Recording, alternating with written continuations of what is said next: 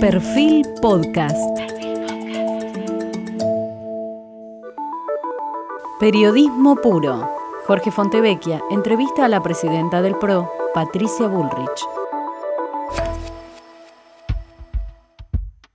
¿Es posible que en las elecciones del año próximo, Patricia, vos seas candidata? Es un tema que todavía no, no hemos puesto en debate porque nosotros hoy tenemos como una agenda de prioridades que es la unidad de Juntos por el Cambio, la ampliación de nuestro espacio, em, la, unidad de criterios en relación a, lo que está sucediendo en el país y, por supuesto, em, mantenernos unidos. Así que esta, agenda, eh, si hoy la contaminamos de candidaturas, va a ser una agenda que, que no la vamos a poder realizar, sobre todo teniendo la presidencia del PRO uno de los tres partidos eh, de Juntos por el Cambio, eh, sería eh, contaminar, como recién dije, la agenda de, cuestiones personales. Así que no es un tema que esté en debate.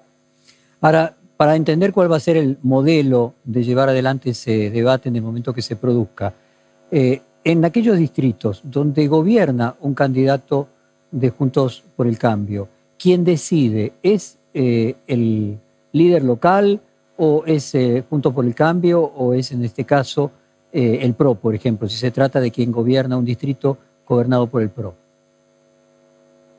Estamos cambiando las reglas. Hasta ahora las reglas en general eran reglas eh, en las que mm, había, digamos, un cierto criterio de centralidad en las decisiones y ahora estamos yendo en el PRO hacia un modelo de mayor nivel de, de democracia interna, estamos cambiando las cartas orgánicas para que haya eh, mayor nivel de participación de todos aquellos que creen que pueden ser candidatos, porque la base de construcción institucional de un partido es que siempre alguien pueda ser elegir y ser elegido, es decir, eh, por lo menos tener esa consideración, esa posibilidad. Eh, si todo está decidido por una centralidad, entonces, esa, energía que te da la posibilidad de la búsqueda de, la pelea política se, restringe. Entonces, eh, este es un partido que nació de la ciudad de Buenos Aires hacia el interior, ahora es un partido que tiene eh, grandes eh, posibilidades de crecer en el interior y tiene muchos diputados de todo el país. Entonces, hay un cambio estructural de, dónde está la decisión. Y hoy la decisión va a estar mucho más en los distritos que en, una conducción centralizada. Así que elegirá la gente si no se ponen de acuerdo los dirigentes. Eh, no es que haya alguien que primariamente decide. Eh, por supuesto que siempre hay una idea, ¿no? Es decir, el que va a elección también tiene que saber si tiene condiciones para esa elección. Es decir, pocos se suicidan y dicen voy a una elección aunque saque el 0,01% de los votos. Entonces, eh, son cosas que se consideran, pero estamos haciendo un cambio muy estructural eh, y luego también tenemos que analizar, porque es un tema muy importante, si van a seguir o no van a seguir las pasos, si ha hablado de eso, y buscar una forma de, eh, de democracia sustitutiva en el caso de que no haya internas en el seno de Juntos por el Cambio.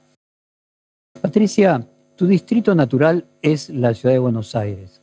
Al mismo tiempo es el distrito donde el líder más importante del PRO, Horacio Rodríguez Larreta, eh, gobierna. Eh, si hubiese tu intención de ser candidata el 2021, ¿se plantearía una competencia entre vos y quien Horacio Rodríguez Larreta quisiera que encabecen eh, las elecciones y las listas? ¿O vos estarías dispuesto a no ser la primera candidata? No, como te digo, es un escenario que no, lo tenemos en, este momento en carpeta. Eh, no estamos hablando de las elecciones del 2021. Imagínate que Horacio hoy está en el medio de la situación eh, de volver a una normalidad en la ciudad de Buenos Aires. Eh, esto, digamos, haciendo pasos todos los días, pasos distintos. Eh, nosotros estamos en la organización de un partido a nivel nacional que tiene que crecer, que tiene que consolidarse territorialmente. Eh, así que todavía no hemos hablado de eso. Igual las reglas que caben para, para el país también caben para la ciudad. Es decir, eh, yo siempre con Horacio he tenido, he participado de listas unitarias, nunca hemos tenido una competencia en la ciudad de Buenos Aires entre nosotros y creo que esto va a seguir así. Pero esto no es un problema de primero, segundo, tercero, sino que es un problema de que la ciudad de Buenos Aires siempre ha tenido capacidad de consensuar internamente sus, listas. y nosotros siempre hemos sido parte de ese acuerdo en la ciudad de Buenos Aires. Así que me imagino que eso va, a seguir siendo así. Creo que vamos a llegar a un acuerdo. No, no, puedo hablar de candidaturas porque no las sé, no las conozco y no, todavía no estamos, estamos lejos de hablar de eso. Patricia, ¿crees que sería bueno para Juntos por el Cambio de que Macri fuera candidato en el 2021 como legislador? Mira, yo, yo creo que depende mucho de, qué es lo que él se plantee como, como su proyección, como su futuro político. Eh, lo que sí creo es que Mauricio está decidido a, seguir dando eh, todo lo que pueda en la vida política argentina. Eh, no sé si, su lugar es el Congreso, si él siente que ese es su lugar. él ya ha sido diputado nacional y nunca fue un lugar que le, que le resultase el lugar más cómodo, siempre ha tenido una característica más de carácter ejecutiva que legislativa. Así que todavía es un tema que no lo hemos hablado, que él no, no, ha, no ha puesto sobre la mesa, no se ha reflexionado, así que em, no sé si es bueno o malo, creo que no pasa por ahí, pasa por, por digamos, eh, el análisis de la situación general de cómo está Juntos por el Cambio. Nosotros creemos que estamos en un lugar inédito en la política argentina. Hemos logrado que el país sea un país bicoalicionista. Y esto hace que todos los pasos que demos, cada uno de esos pasos, en las candidaturas, en la forma en que nos posicionamos, en el discurso político, en la relación con el gobierno, en la relación con la sociedad y demás, sea meditado. Así que creo que va a ser un elemento que meditaremos eh, en el momento oportuno. Patricia, eh, recordá que desde el, actual gobierno, antes de oposición, cuando ustedes gobernaban, se decía eh, que con Cristina Kirchner no alcanzaba, pero sin Cristina Kirchner no se podía. ¿Se podía parafrasear eso y decir que con Macri solo no se alcanza para ganar, pero sin Macri tampoco se puede? Creo que eso eso es una frase que inventaron en el kirchnerismo y no, está saliendo bien. Eh, el tema es, que el mismo Alberto Fernández, cuando le dijeron eso, dijo, bueno, pero Cristina o es parte del poder o no es parte del poder. Eh, creo que eligieron una fórmula bastante, eh, digamos, que genera mucha incertidumbre social, ¿no? Esta idea de que dónde está el poder. Esta búsqueda del tesoro del poder realmente no es muy positiva para la Argentina. Así que creo que en, nuestro caso, en primer lugar, creo que Mauricio es distinto, no tiene esta idea de em, el poder es mío y yo se lo presto a alguien, sino que hay una construcción colectiva. Y en ese sentido, me parece que no es si alcanza o no alcanza, sino qué es lo mejor para todos. Eh, y creo que eh, el mejor para todos puede, puede, ser él o puede no serlo. Eso aún eh, estamos lejos de poder pensar en esa, en esa alternativa. Hoy estamos, como te dije, en una etapa de construcción, de, de, trabajo eh, social muy importante. Estamos construyendo una, fuerza con arraigo social y eso es bastante inédito que en la Argentina suceda en, una fuerza que, no es el peronismo, que siempre tiene un arraigo social. Cuando digo social no digo de, sectores eh, sociales específicos, sino de sectores que siguen un programa. Cuando uno mira la gente que hoy en día em, transita de alguna manera nuestra, nuestra, nuestra fuerza política, es como que recita un programa, habla de libertad, habla de república, habla de propiedad privada, habla de eh, productivismo, es decir, habla de las cosas que nosotros eh, hemos constituido como nuestro programa de acción. ¿no? Vos escribiste el comunicado de Juntos por el Cambio tras el asesinato de Fabián Gutiérrez, que lo calificó como un crimen de extrema gravedad institucional. No lo escribí yo personalmente, pero lo suscribí, con lo cual es lo mismo. Eh, suscribirlo que escribirlo no cambia. Eh, sí, sí, lo suscribí, lo firmé conjuntamente con Maximiliano Ferraro, y con, eh, Alfredo Cornejo y con los vicepresidentes de los tres partidos. Perdóname, ¿y fuiste la autora intelectual aunque no lo hayas escrito? Bueno, fue un trabajo de equipo. Nosotros consideramos que estuvimos la noche anterior eh, sabiendo que algo muy grave había sucedido. Eh, tuvimos una información bastante rápido de que eh, había habido un asesinato brutal. Y, bueno, eso fue para nosotros una luz de alerta muy grande, teniendo en cuenta quién era Fabián Gutiérrez, eh, qué dinero manejaba, que hacía pocos días había vuelto al Calafate, eh, que era un testigo, digamos, era un arrepentido, no un testigo protegido, sino un arrepentido. Es decir, que todos las, eh, los elementos tenían que ver con una situación, con una causa, con un dinero, digamos, que viene de la corrupción, ya se ha pedido que todos esos bienes eh, sean decomisados, con lo cual hay una, em, digamos, una decisión judicial eh, respecto a esos bienes. Eh, entonces, la gravedad institucional, y ahí me parece que el gobierno lo que hizo fue inventar algo que el comunicado no decía, que nosotros habíamos dicho que lo había matado Cristina Fernández de Kirchner, nada que ver, la gravedad institucional está en que es un testigo, eh, en que es un arrepentido, en que iba a ser un testigo de una causa, en que la plata eh, que él tenía era plata robada ¿eh? y que mm, era una persona muy importante en una causa muy importante. y sí, sostengo que la gravedad institucional es, es, una forma de definirlo no, voy a ir, digamos, pasos atrás de lo que dije, porque si no sería incoherente con, lo mismo que firmé.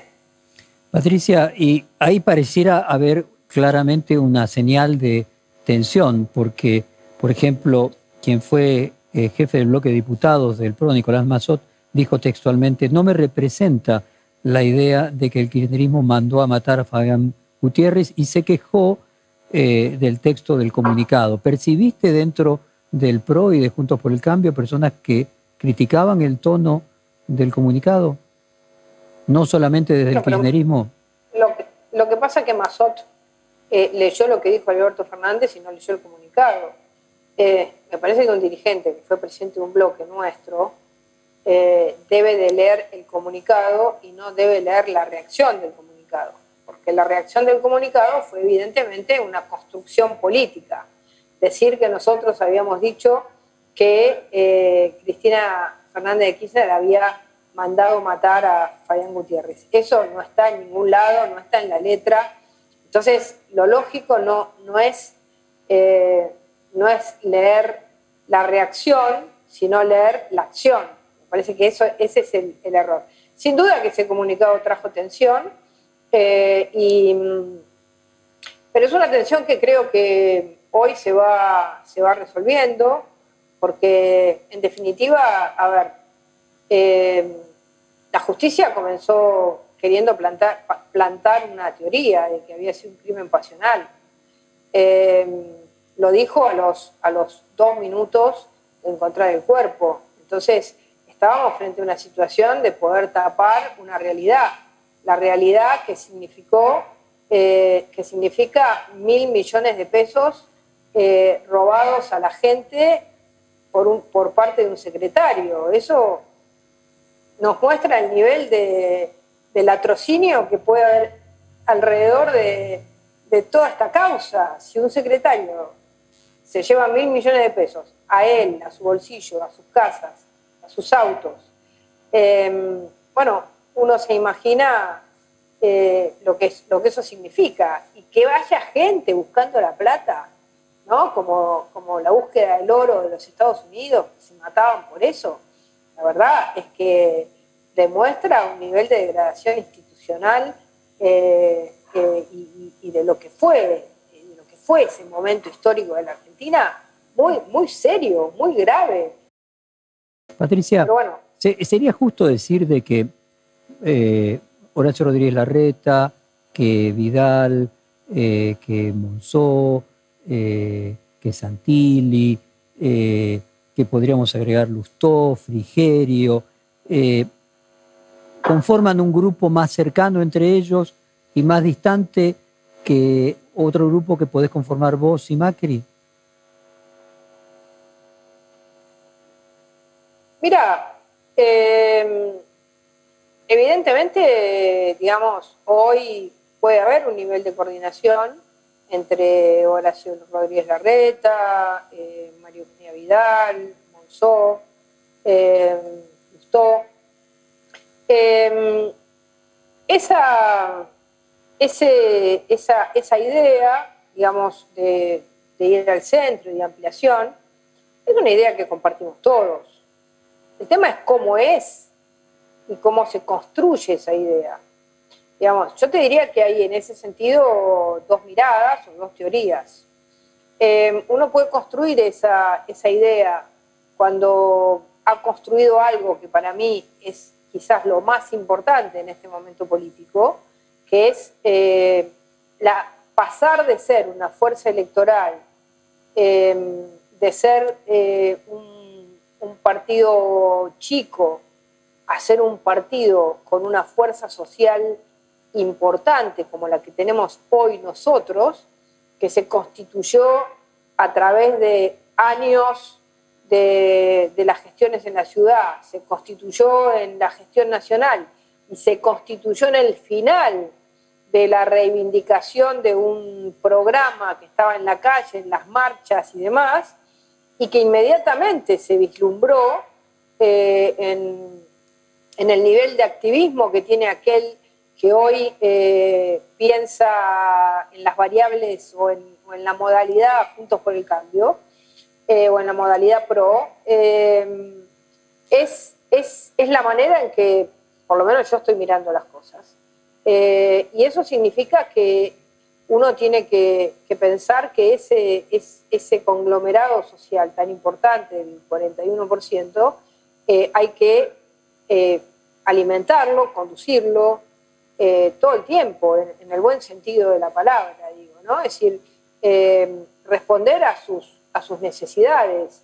Y creo que ha habido muchos momentos en los que nosotros hemos logrado generar esa respuesta. Por ejemplo, el momento de, la liberación de los presos, el momento de Vicentín, eh, el momento de la comisión, del debate de la comisión eh, del Banco Nación, donde los 29 senadores mostraron su fuerza. Entonces, esa es una, es una mirada que, creo que comparten no solamente Macri y yo, comparte muchísima gente eh, dentro del, PRO. Y, digamos, la mirada que, por ahí tiene Horacio también hoy está de alguna manera, em, digamos, basada en una, en una realidad que es lo que le tocó vivir, que nunca, nunca lo esperó. Em, pero también, fíjate que ya hoy Horacio eh, empezó a plantear ciertas cosas. Hoy leí en el diario y decía, bueno, a ver, el diálogo, el diálogo hacia el futuro tiene que empezar a tener ciertas condicionalidades. El diálogo es, ¿me van a sacar la coparticipación o no me la van a sacar? Porque el diálogo sin objetivos, eh, ¿qué significa? Entonces, me parece que pasamos un tiempo difícil con la pandemia, ahora estamos mucho más eh, todos entendiendo que, tenemos que hacer una representación social fuerte eh, y que tenemos que tener eh, una capacidad de mantener esta representación, porque nunca ha existido desde, nunca creo, una fuerza que tenga una representación social tan fuerte, ¿no? Es decir, por supuesto, lo hizo el radicalismo con Alfonsín, eh, pero luego de eso, eh, desde 1983, con, después de Alfonsín, nadie mantuvo una representación social tan fuerte como la que tenemos nosotros ahora, eh, que pone al país en un bicoalicionismo muy interesante. Habría como dos fuerzas, ¿no? Por un lado, la posibilidad de que Alberto Fernández quiera repetir la transversalidad eh, de la que él fue artícipe cuando era presidente de Néstor Kirchner y que quiera cooptar a los sectores más moderados eh, de Juntos por el Cambio. Por ejemplo, Horacio Rodríguez Larreta, a Vidal, eh, y por el otro, que desde Juntos por el Cambio se quiera cooptar, en este caso, por ejemplo, teniendo como artífice a Pichetto, a el peronismo no kirchnerista desencantado si la situación va mal. O sea, hay una lucha, podríamos decir, en las eh, dos eh, coaliciones, cada una por tratar de cooptar a los moderados de la otra. Mira, la verdad que nosotros en este momento estamos más en la, en la, tarea, de, digamos, de darle más institucionalidad, más eh, visibilidad a Juntos por el Cambio.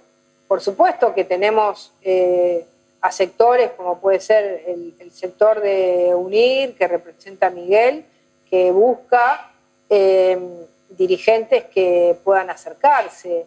Em, y ahora, una cosa es buscar dirigentes que puedan acercarse hoy, que estén por fuera de ambos armados, otra cosa es tratar de romper eh, un armado.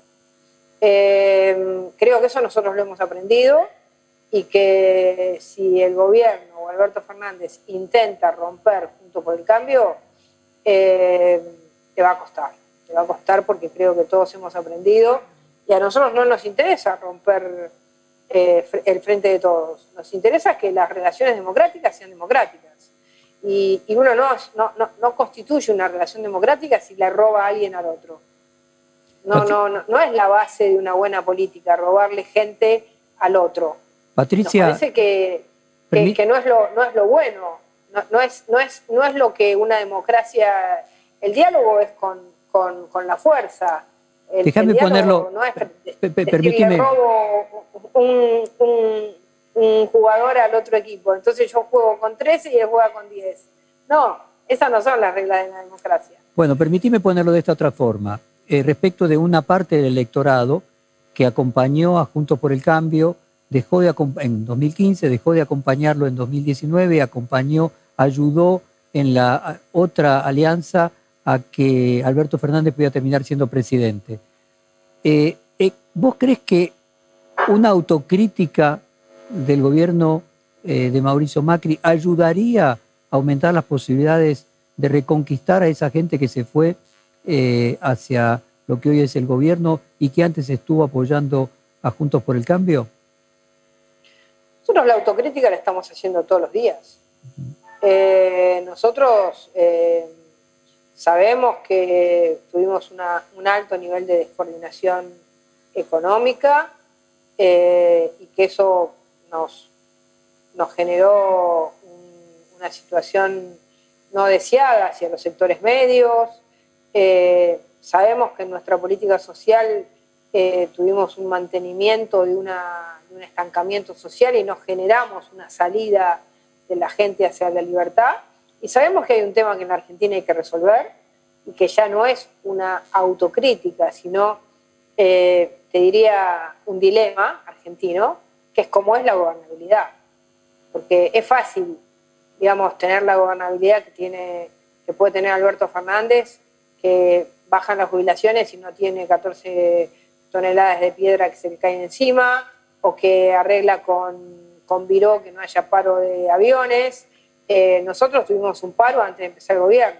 Es decir, que ahí hay un tema que tiene que resolver la sociedad argentina, que nosotros tenemos que ser más audaces, quizás hay que resolverlo de una manera inédita, con algún tipo de, llamamiento a, a, un, a una eh, iniciativa popular, eh, a un referéndum, porque no nos pueden trabar la gobernabilidad, como intentaron el otro día de nuevo en Mercado Libre.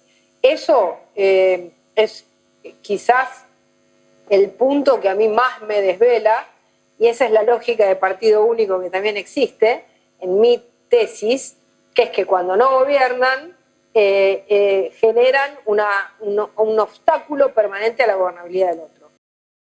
Permitime que te pregunte en este tema de, del odio, de la grieta y del veneno. Vos estuviste presa muy jovencita en la cárcel de Devoto seis meses.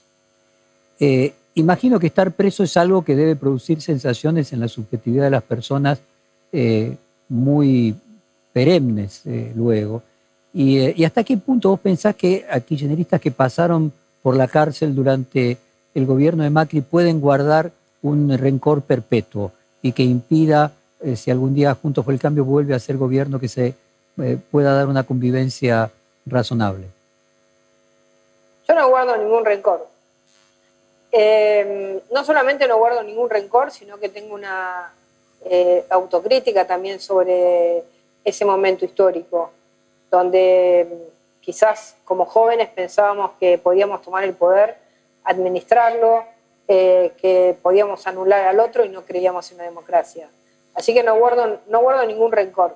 Y, me pasó algo muy, lindo, que después volví a, la cárcel de Voto como secretaria de Política Criminal. Así que, digamos, eh, no guardo rencor alguno con, lo que me pasó. Eh, no creo, no creo que la política se pueda construir con odios ni con rencores. Eh, los que estuvieron presos en la época en la que nosotros fuimos gobiernos, gobierno los metió preso la justicia, no los metió preso Mauricio Macri. Ese es, el, ese es el error, pensar con su cabeza. Ellos tienen que pensar con nuestra cabeza. Que si piensan con su cabeza, van a pensar como ellos piensan, que el poder político puede manejar la justicia. Como nosotros no creemos así, queremos que piensen con nuestra cabeza. Nosotros no los metimos presos, los metieron presos los jueces y los fiscales que actuaron en las causas. Nosotros simplemente eh, dimos las condiciones para que la Argentina tuviese algunas eh, instituciones como la del arrepentido y demás que permitiese que eh, pasase lo que pasó. Quizás lo que tendría que preguntarse el kirchnerismo, que nunca se preguntó, es por qué hubo tantos arrepentidos. ¿Por qué tanta gente eh, habló en contra de su propia jefa? Hasta sus propios secretarios privados, hasta su contador. Entonces, eh, digamos, que haya habido, como uno lo ve en Estados Unidos, pero en Argentina había poca tradición de eso, que haya habido tanta gente que habló contra su propia jefa, eh, sería una reflexión que tendría que hacerse el mismo kirchnerismo, ¿no? ¿Por qué tantos contaron lo que había pasado en esos años? Patricia, eh, vos pasaste de ser la ministra de Seguridad que al comienzo del gobierno de Macri eh, tuviste inicialmente eh, algunos problemas, hasta incluso se pensaba en que te podían reemplazar, a terminar siendo casi candidata a vicepresidente, acompañando a Macri porque era la que mejor medía, y ahora presidenta del, del PRO. ¿Qué tiene que ver en ese recorrido, en esa visibilidad que vos tenés, podríamos decir tu lenguaje combativo? Yo recuerdo que en el reportaje que te hice, eh, hablando de tu pasado, mencionabas que tu nombre de guerra como montonero era Carolina Serrano, que Fabiana Cantilo, tu prima, decía que de chiquita te gustaba jugar a los vaqueros. Eh, ¿Hasta qué punto ese lenguaje combativo que vos tenés es el que te da esa visibilidad y te ha permitido hacer ese recorrido dentro de Juntos por el Cambio?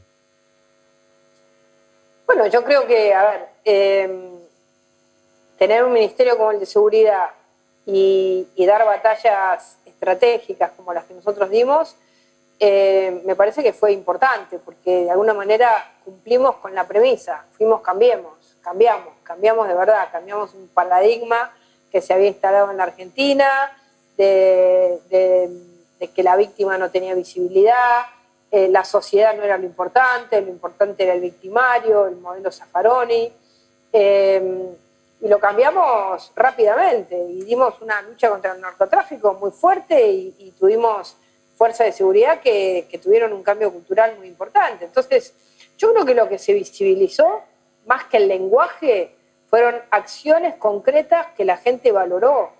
Eh, y eso, evidentemente, eh, con un estilo que yo reconozco, que tengo un estilo de mando, ¿no? Me lo dicen en mi casa, mi marido me lo, dice todo el tiempo. Me dice, bajate del ministerio acá o bajate de la conducción del PRO acá, que estamos en casa, ¿no? Como, que es, es, una, manera de, encarar la, vida, no sé, em, esa actitud, ¿no? De, de mando, Ahora, decime hablando de que estás eh, en tu casa, perdóname que te interrumpa. Pareciera que vos en la vida no le tuviste miedo nunca a nada y ahora le tenés miedo al coronavirus, no estás saliendo de tu casa. Eh, ¿Cómo es eso? No, no, pero por una, por una, cuestión familiar, porque cuando vuelvo eh, está mi marido que él tiene que, cuidarse. Entonces, eh, por eso, por esa, esa cuestión familiar, hemos tomado una decisión y la respeto. Como puedo seguir haciendo todo lo que puedo hacer de esta manera y, y respetando, digamos, trabajando mucho, yo pensé que después del ministerio iba a descansar algo, pero la verdad es que estoy trabajando mucho y, entonces tiene que ver con ese respeto. Patricia, ¿y qué pensás de tu sucesora, eh, la ministra de Seguridad Sabrina Frederick? Bueno, creo que em, desarmar todo lo que hizo el otro no es bueno como concepto. Nosotros no desarmamos todo lo que había hecho Rodríguez Berni en el Ministerio de Seguridad. Eh, no, no, no, no, no partimos de cero. Yo creo que un Estado que empieza de cero, que dice deróguese, deróguese, deróguese todo, no está bien.